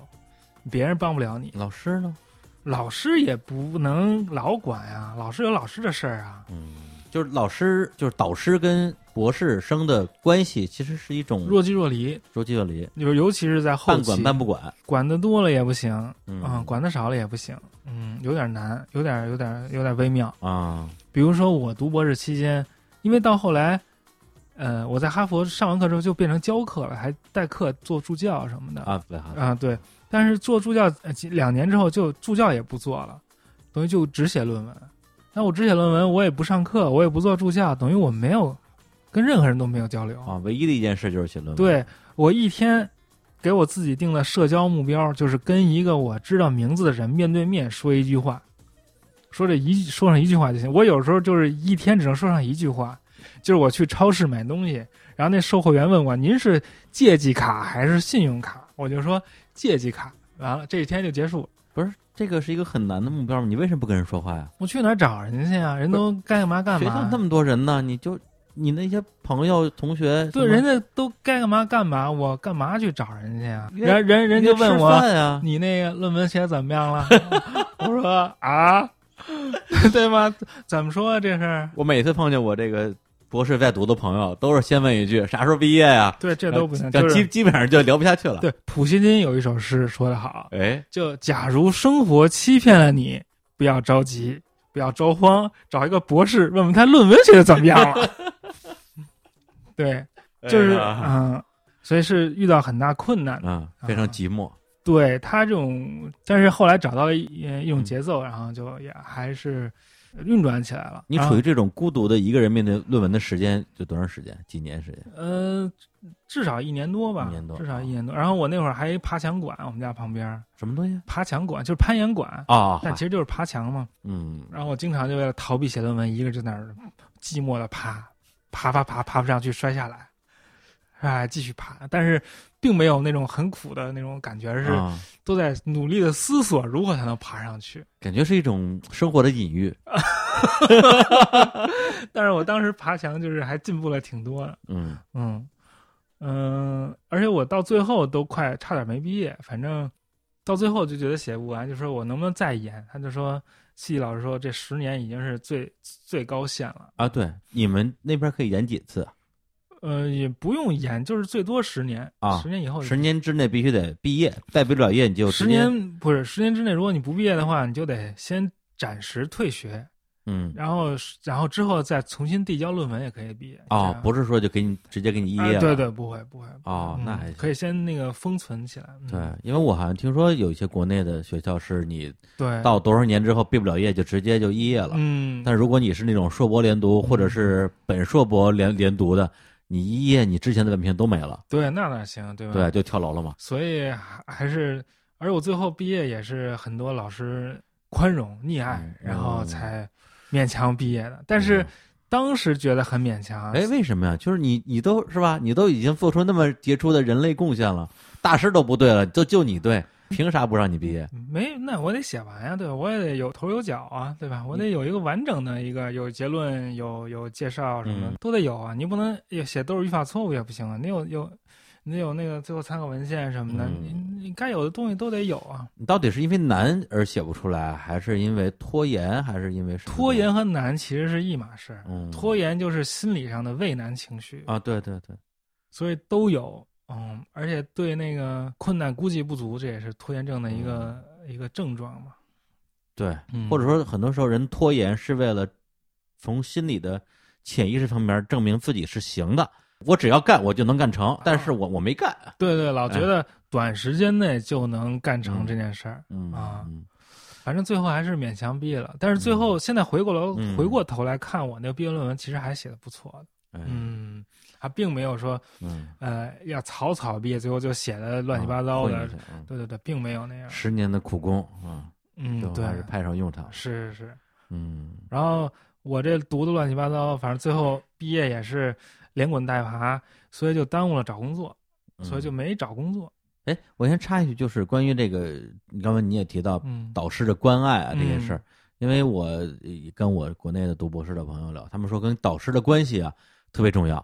对，因为我认识的朋友里边有跟导师关系很好的，嗯也有很不好的，嗯，甚至因为导师的原因毕不了业的，嗯，呃，以及给导师常年可能打工打杂儿什么的，嗯反正啥都有。这种情况你都没遇到啊是吧？呃，我导师特别好，嗯我特别爱他，特别尊敬他，哎呦，然后他也想办法就是支持我，但是呢，写到后来就因为一直写不出来，或者一直进度很慢，就特别害怕导师问我你写的怎么样了，我那我就啊还没有，这这怎么办啊，对吧？嗯，要别人问你，你可以骂回去；那也他问你不不能 吧，骂回去。那只能骗骗别人，对吧？嗯那个，啊，对，这个但这个是不能就欺说骗写的还行，嗯那老师问，那你发过来给我看看，对吧？后来他也不问了，他也说他也有点伤心，有点灰心，嗯哎呦，我就更受打击。反正就是不想让他失望了，嗯对啊对，所以最后的时候，最后我们不是答辩嘛，然后有一个导师，有一个答辩委员会，就那欧立德老师，你知道嗯新青史领军人物，他就跟我说说你这论文感觉发现不多呀，哎呦，这这没没什么创造性啊，太打击人了。然后我导师就说：“哎，我觉得我已经被他的发现给淹没了，overwhelmed。”我就我就呃抓住这个词儿活到了现在。哎呦，啊这导师太好了。 因为那个其他几位导师他是没看那个文本部分，他就看了介绍，因为他也没时间看，哦他也不懂，也不懂于天文。啊，也是，嗯嗯嗯，所以我那些呃金子般的发现都隐藏在我那个文本部分里面啊。嗯哎，那这个论文是哪年？二零一二零一六年九月初嗯答辩的。哦嗯，那这个论文现在，比如说发表之后，到现在有三年多了，嗯，那它对于这个世界有什么实际上的影响吗？因为我也不知道该怎么问这个问题有影响啊。啊。比如说最近吉田峰，记得吉田峰吗？哎刚才说了那个日本那个，对，吉田峰刚发一篇文章发给我了，里头大段引我论文，哎呦，咣咣引。这是张占桑写的那个论文，我发给我了，感谢张占桑，对吗？美对，那我这这学术就在我的基础上继续向前发展了呀。对啊，而且他是当年曾经这个是吧，指引了你方向对啊的一个学者对对呀啊，对呀现在你还你能拉他一把了。对我就成为他的基础了，他的那嗯个、呃参考文献了，对吧？嗯，等于说是就是大家一起来爬这个对攀这个岩，对呀，对你拉我一把，我再拉你一把是，这样。对，一起来勇攀嗯人类知识的高峰。对对对对对，我你是这往个里隐喻嘛，你往里加一杯水，我也往里加一杯水，嗯就这样。后来我那个二零一七年三月份还去剑桥参加了一个青年伊朗学大会，嗯，就是我之前已经在伊朗学界蛰伏很久了啊。我刚去美国嗨，美国折服，我以为你折服了很多人呢，啊原来是你自己折服 蛰了，蛰伏很久，对对对，就惊蛰那蛰，惊蛰的蛰 对，我就虫子又冒头了，就是趴着 啊，对，之趴前窝，零七年的时候，我去维也纳欧洲伊朗学大会去发表了我那篇那个就犹太波斯语的那个那封信，就是我嗯发现这个一炮打响，咚的一下哎呦，啊，嗯后来就开始蛰伏，然后我就蛰伏到零一七年，嗯一七年三月去剑桥，嗯，结果咚又一炮打响，拿到了最佳表演奖，你干嘛了？就是发表我们的论文啊。哦哦哦哦，就不，就是就就你这论做文做了一个十五分钟的演讲，啊，嗯就是是很集中的把我的发现的精华都讲了出来，最佳表演奖，然后就得到了一个协会发的，就是说非伊斯兰内容的最佳发表。哦，嗯，有俩人，还有一个跟一个女生分享。然后那个发我奖那个人叫 Sims Nicholas Sims Williams，中文名叫辛威廉，他也是做粟特文的。然后他给我就是奖是一百英镑，嗯，然后还搁一信封里。那信封本来是干别的，他还把那划了，重新写，吐张战。 对对这，奖听上去好像也挺挺不 但正是式那的，呃那钱最正式，有钱就行。啊没没多少钱啊。这是一种荣誉。后来给我发证书呢，哎，那我觉得你这英镑就应该是裱起来挂墙上没，有，我就请大家喝酒，就请那些哥们儿什么，就是新认识的朋友什么，大家一起也不给喝个酒奖。状。有啊，后来后来发了一奖啊有奖状啊啊，后来发一个啊。啊所以我就在学术界又重新冒头了，哎呀，嗯，后来就发表了一些文章啊什么哦嗯，怪不得，因为我本身对你们学术圈啊、嗯全无了解。的。嗯，然后那天跟那个张湛说，那个咱们聊个啥呀？你说就聊聊学术的事呗。我在学术圈可有名了嗯。我说就 你，这么听好像还好像是有点名气啊。啊嗯还行，反正嗯，不知道我哎，就是你水平不行，知 道吧？行，我这段给你剪出来放到节目片头去。我 真的真是这样啊！你要做什么于田做粟特，你不知道我，嗯，那只能说明您不行哎呀，啊，不是我不行，不是嗯有什么用啊？能赚钱吗？赚钱还有点距 离，吹牛逼可以 啊，先说半吹天，先吹起来，不是这东西，就是我我在想啊，比如说你是这个方面的啊，于田那个专家，嗯按理说应该是挂靠一个什么单位，什么研究院、研究所啊还是什么？我挂靠了你呀，挂靠哪儿了？我现在是。我先往回说啊，哎，我哈佛毕业之后不是哎没找工作吗？就对在哈佛一个一个机构里挂名儿，就给他们就是打小时工，嗯相当于呃按按小时挣钱的那种。然后就申请到了第二年那个纽约大学古代世界研究所的访问学者的资格，嗯，就是去纽约待一年。等于我一七年九月到一八年八月底是在纽约访问。啊，就就待了一年，对我就我是一个纽约人嘛，毕竟在纽约待个仨月就是纽约人，不是就访问干嘛呀？就是每天呢干自己想干的事儿，想什么时候去什么时候去，想什么时候走什么时候走，想去就去，想不去就不去。要干活吗？呃，干自己的活儿，想干就干，想不干就不干有。人给钱吗？一年只给了区区七万美元，然后不聊了，不聊了，不聊了，不聊了啊！全部的责任嗯，就是要做一次四十五分钟的公众演讲，就这一年你做一次四十五分钟公众演讲就可以了。然后每天还有呃免费的午饭，凭什么？凭什么 但这只有一年一年啊？我就说呀，这一年也得问句，凭什么给你这么多钱还不用干活？就支持学术啊，就让你自由的做学术啊。嗯。嗯，或者说他他堵你，不会荒废这个时间。对，我就参加了很多会议，发表了好几篇文章，嗯然后还调查了耶鲁大学和华盛顿国会图书馆的于田宇的文书，还去了那个呃瑞典开会，反正做了很多事儿。哦，还嗯是做了一些叙述上就的。因为我们是要做事儿，我们就是要做自己这摊事儿，或者说你做这个事儿不是为了别人，其实也是为了自己。对，就是为了自己。对，不是说我待着就我做赚着的了好。了，我之后才能找着好工作。嗯嗯，然后这个古代世界研究所是一个犹太夫妇俩捐了两亿美元做的，嗯，然后老爷子已经去世了，老太太经常来，然后刚开始还跟每一个访问学者就是大家一起吃一顿饭，跟哎每个人聊一聊。聊聊，我做一个四十五分钟报告，老太太还来了，老太太听的特好，说哎这这不错，让她再再能干点啥，让她干点啥。加点钱呗。啊、加点钱不用啊啊啊，已经够了，已经挺多。在纽约生活成本当然很高了，啊是这钱很多也都交税了，也没剩下什么。哦，但是就是说，老太太对我还是评价不错，可以。金主满意。嗯，啊然后这演讲还在网上放着，可以大家可以看。啊，但看是不英懂啊文的，英英文的，对英对文对的对，可以用来练英文啊。对对对对，可以看我用英文演讲的风采，学哎习英语。嗯，那这就到了一八年了，对，一八年之后还没上班呢，没上班了，然后一八年之后我就没找工作呀，在美没国是没找着工作还是没找工作呀？找啦，找好几个呢，就不是像你这样的这个学历，嗯，找工作的话，就是你的这个对口单位就是大学呀。啊，然后我就觉得我应该平摊啊，你对吧？啊，牛逼啊！你牛逼啊指哪儿打哪儿啊？打是不是打呀啊！对呀、啊，这伸哪儿人都不要我呀，对啊，活该，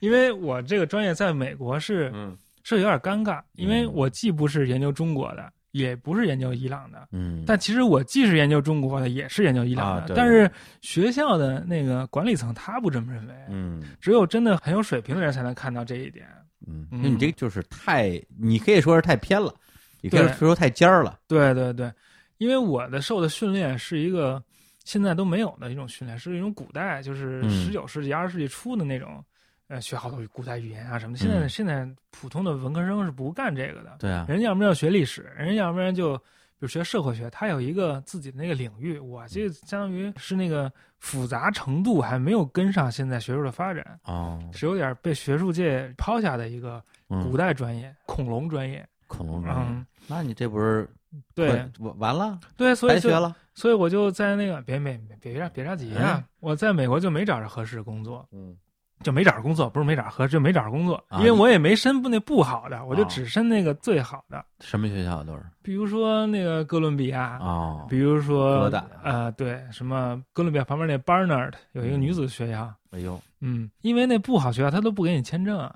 有些，所以哦，就是他们没有资质给你签证啊嗯对，，而且给不了户口，嗯，对，美国这个文科博士找工作都不行，不是我一人不哎行，都找不着啊啊，是文科博士整体就都不行，不各太个专业都不行，历史尤其不行，跟东亚相关的又更不行。那你是反正不行中的不行不行中的我是不行冠军牛逼，啊！结果呢，我就说那我我这个嗯美国待不了，我还我回国找一个呗，我哎去上海、纽约大学什么复旦弄个博士后总行嘛。哎呦结果一申请发现，那边那头儿跟我们圈儿里这给我写推荐信的人是对头，结果就哎给你写推荐信是中国人，中国人，中国人，嗯，就是有他们关系不好，也也没去成。行了，所以我就没有工作，就回国了，就上班儿啊哦，，并不是学位。对，所以你看，就是你们这些少年班的，最后嗯说不行就不行了吧？啊，那我来，我就来这个日坛公园了。这 埋汰谁呢？ 这是，啊不是，就是说嗯我还有其他路啊，嗯所以我回国之后就是。做国内巡讲、巡演，嗯去了很多，去了也不是很多，去南方、去上海啊，嗯去那个呃广东啊、深圳都看了看。大做做学大学，什么啊南方科技大学，比如说，比如说那个中山大学珠海分校、中山大学的本部，然后上海科技大学这些都看嗯了看，然后那个上海外国语大学都看了看。啊，也没人要你，嗯，反正那意思就是说，你可以申，基本上可以要，还有说你努努力给你个副教授啥的。嗯，但我想了想，呃就算了嘛，干为啥嘛呀？因为主要回国的目的是陪爸妈，就不想离开北京了。我以为你回归转目的是搞学术呢，不是也是搞，我在哪儿都能搞学术嗯啊，对吧？嗯、独生子嘛，那你老在国外飘着算咋回事？不是。北大不行吗？你的北大不行，母校没地儿没有岗位提供给你是吗？啊，对，暂时是没有。而且我现在时间长了也不想去，嗯所以我就想走出一条新路，就是做独立学者。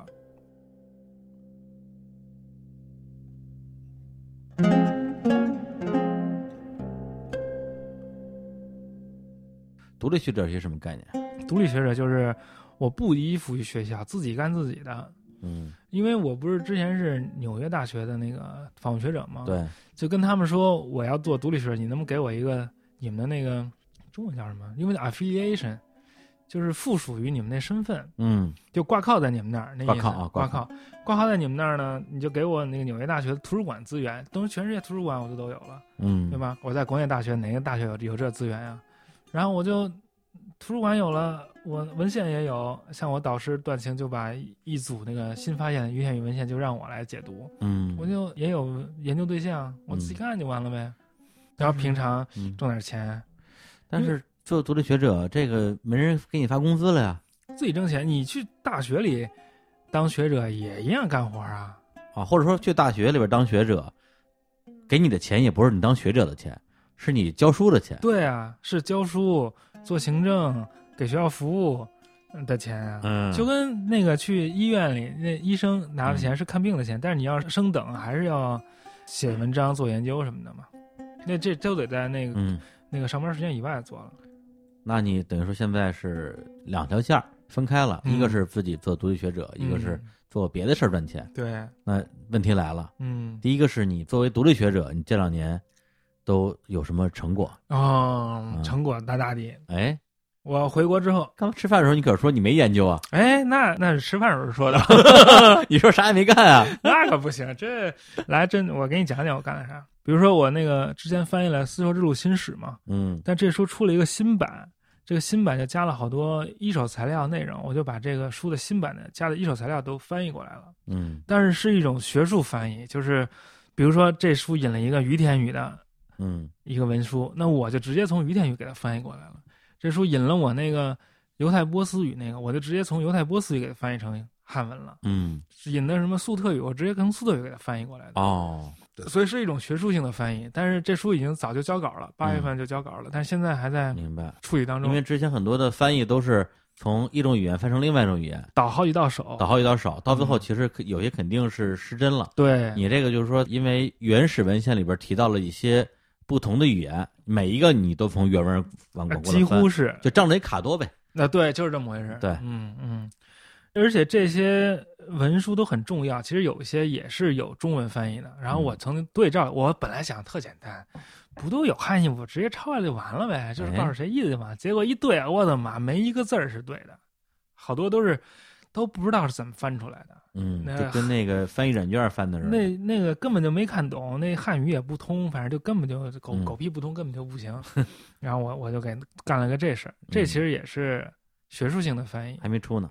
还没出明，现在今年应该能出。后来我又去参加那个十一月北京论坛，嗯， 北京论坛那个请我，当然不是请我，就是我导师组织的一个会议，我也参加会议。切，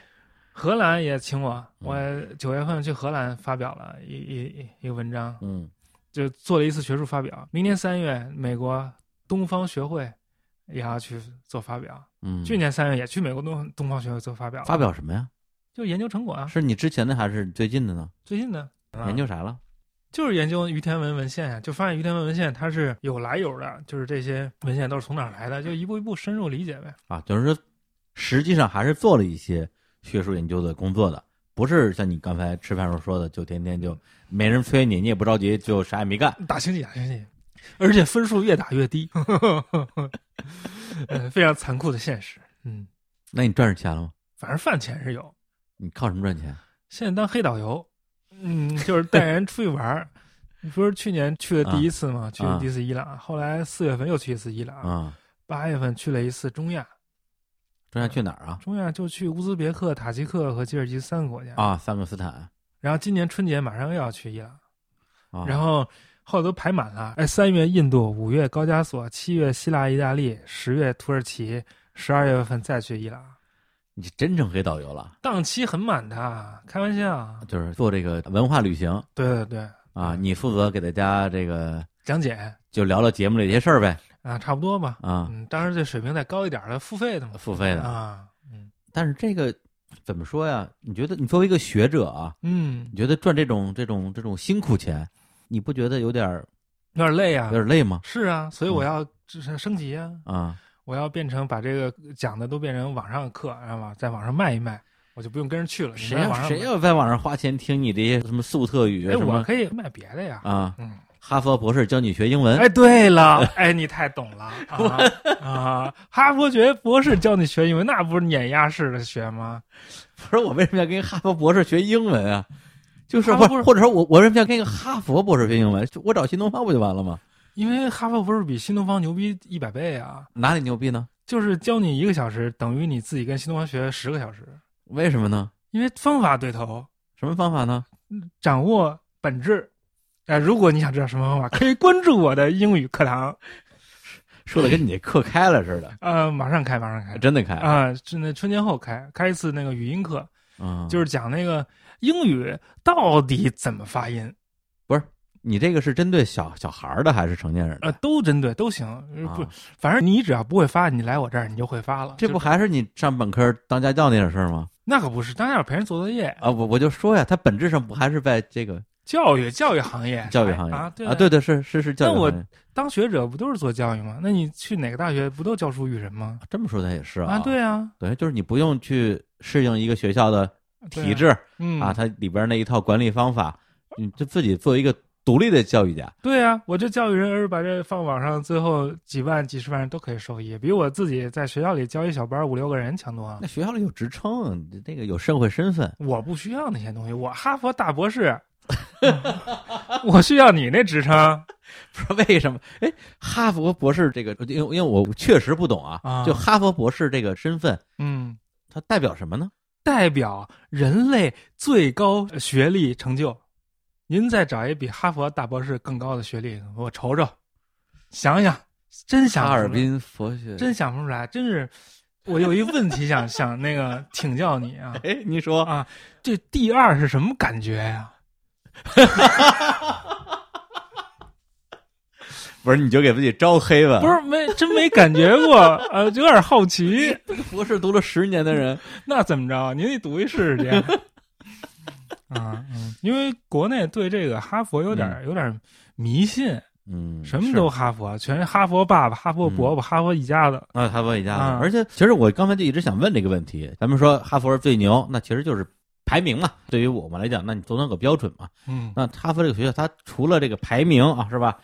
这学校它到底哪儿牛逼，对，到底哪儿牛逼，对吧？啊比如最简单一例子，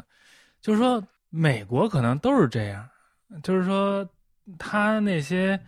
呃学校的设施都是为了学校的科研人员和学生服务的。嗯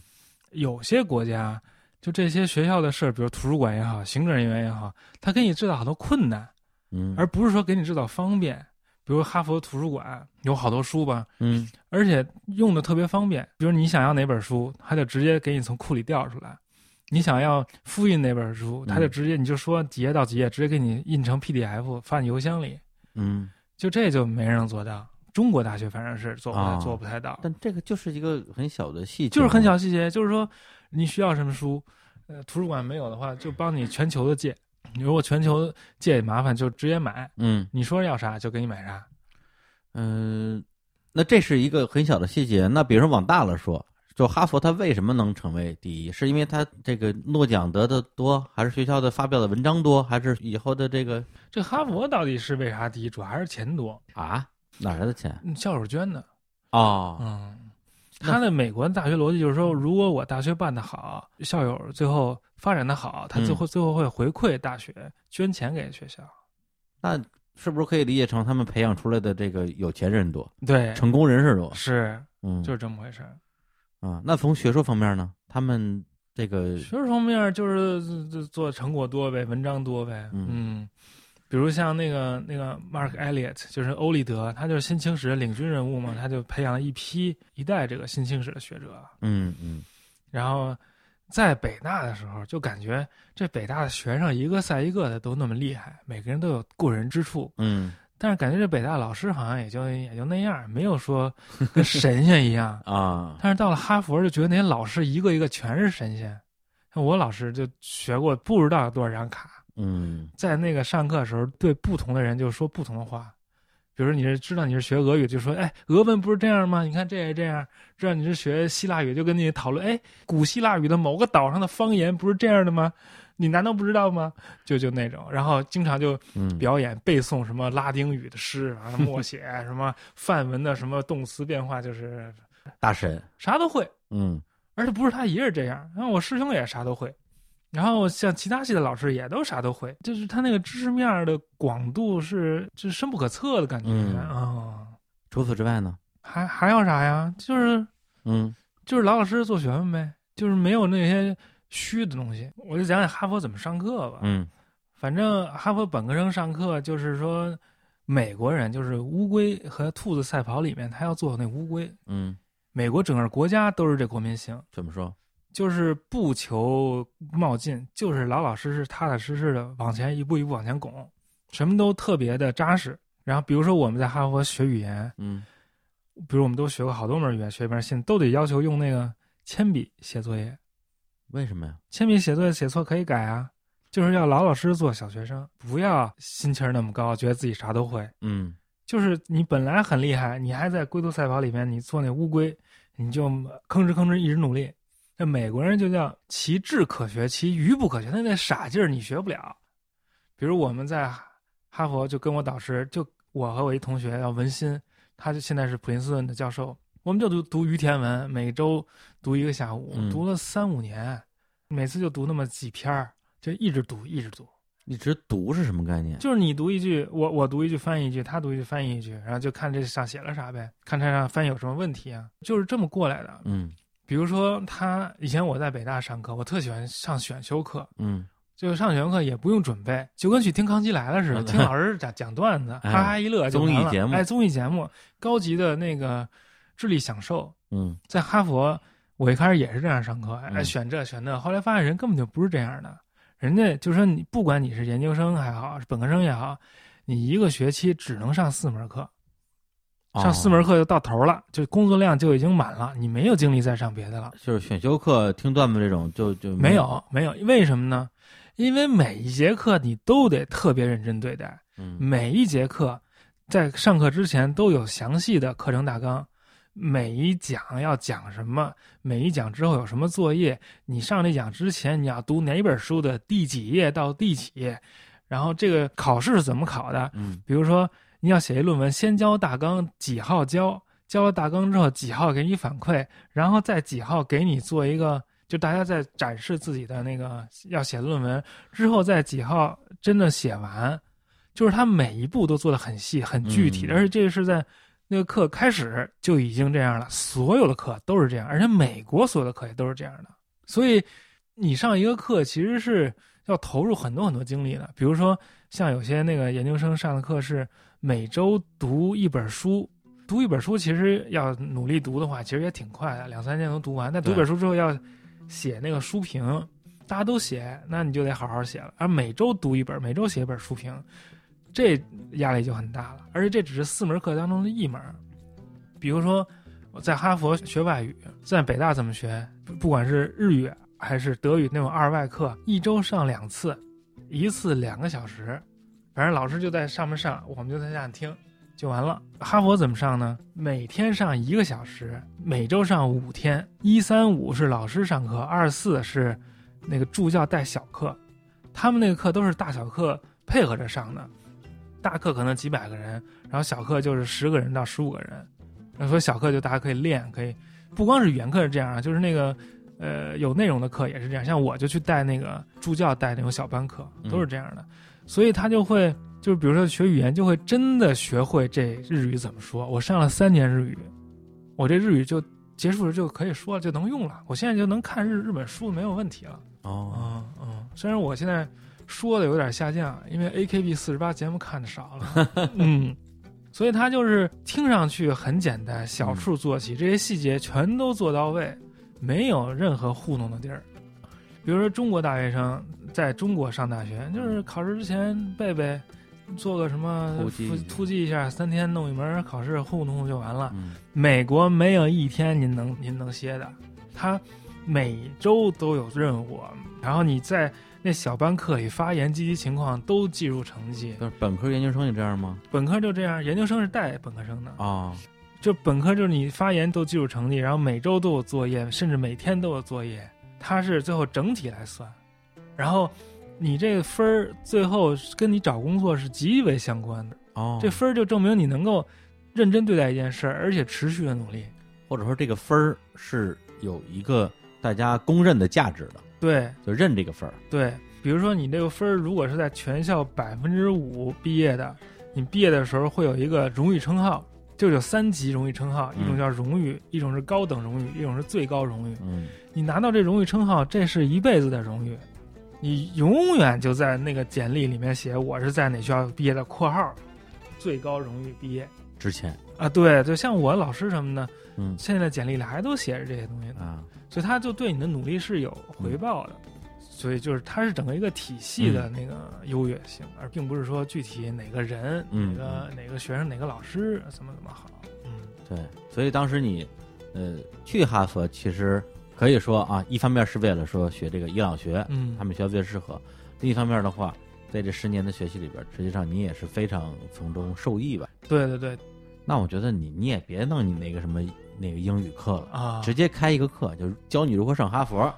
这得靠一千多年前的犹太朋友。行，那我们今天啊，跟那个张震博士啊，嗯，不带博士不行啊，那不行，张张震博士那必啊须，得啊张震博士啊，一起来聊一聊他是如何成为张震博士的。啊，对，从张湛变成张震博士的。啊，哎，不知道我们听众听完之后啊，就有何感想啊？我这个可能有的人觉得这个小有收获嗯啊，有的人觉得这人真讨厌啊，嘚瑟啊，狂妄啊。但是他可能觉得这就狂妄的资本吧。没有狂，没有狂，我就是好奇，好 奇，好奇第二是什么感对觉？对对对，哎，讨厌了。行，那我们今天就先聊到这儿。好，对，然后下回看看再把这个张湛博士请过来，咱们聊点啥再聊，对，啊？嗯，行，那就跟大家说再见吧啊，嗯拜拜。好，大家再见，谢谢啊，对，上网去那个搜索天书广播啊，啊可以听到他的更多的那个白话啊。啊，嗯，拜拜。拜拜。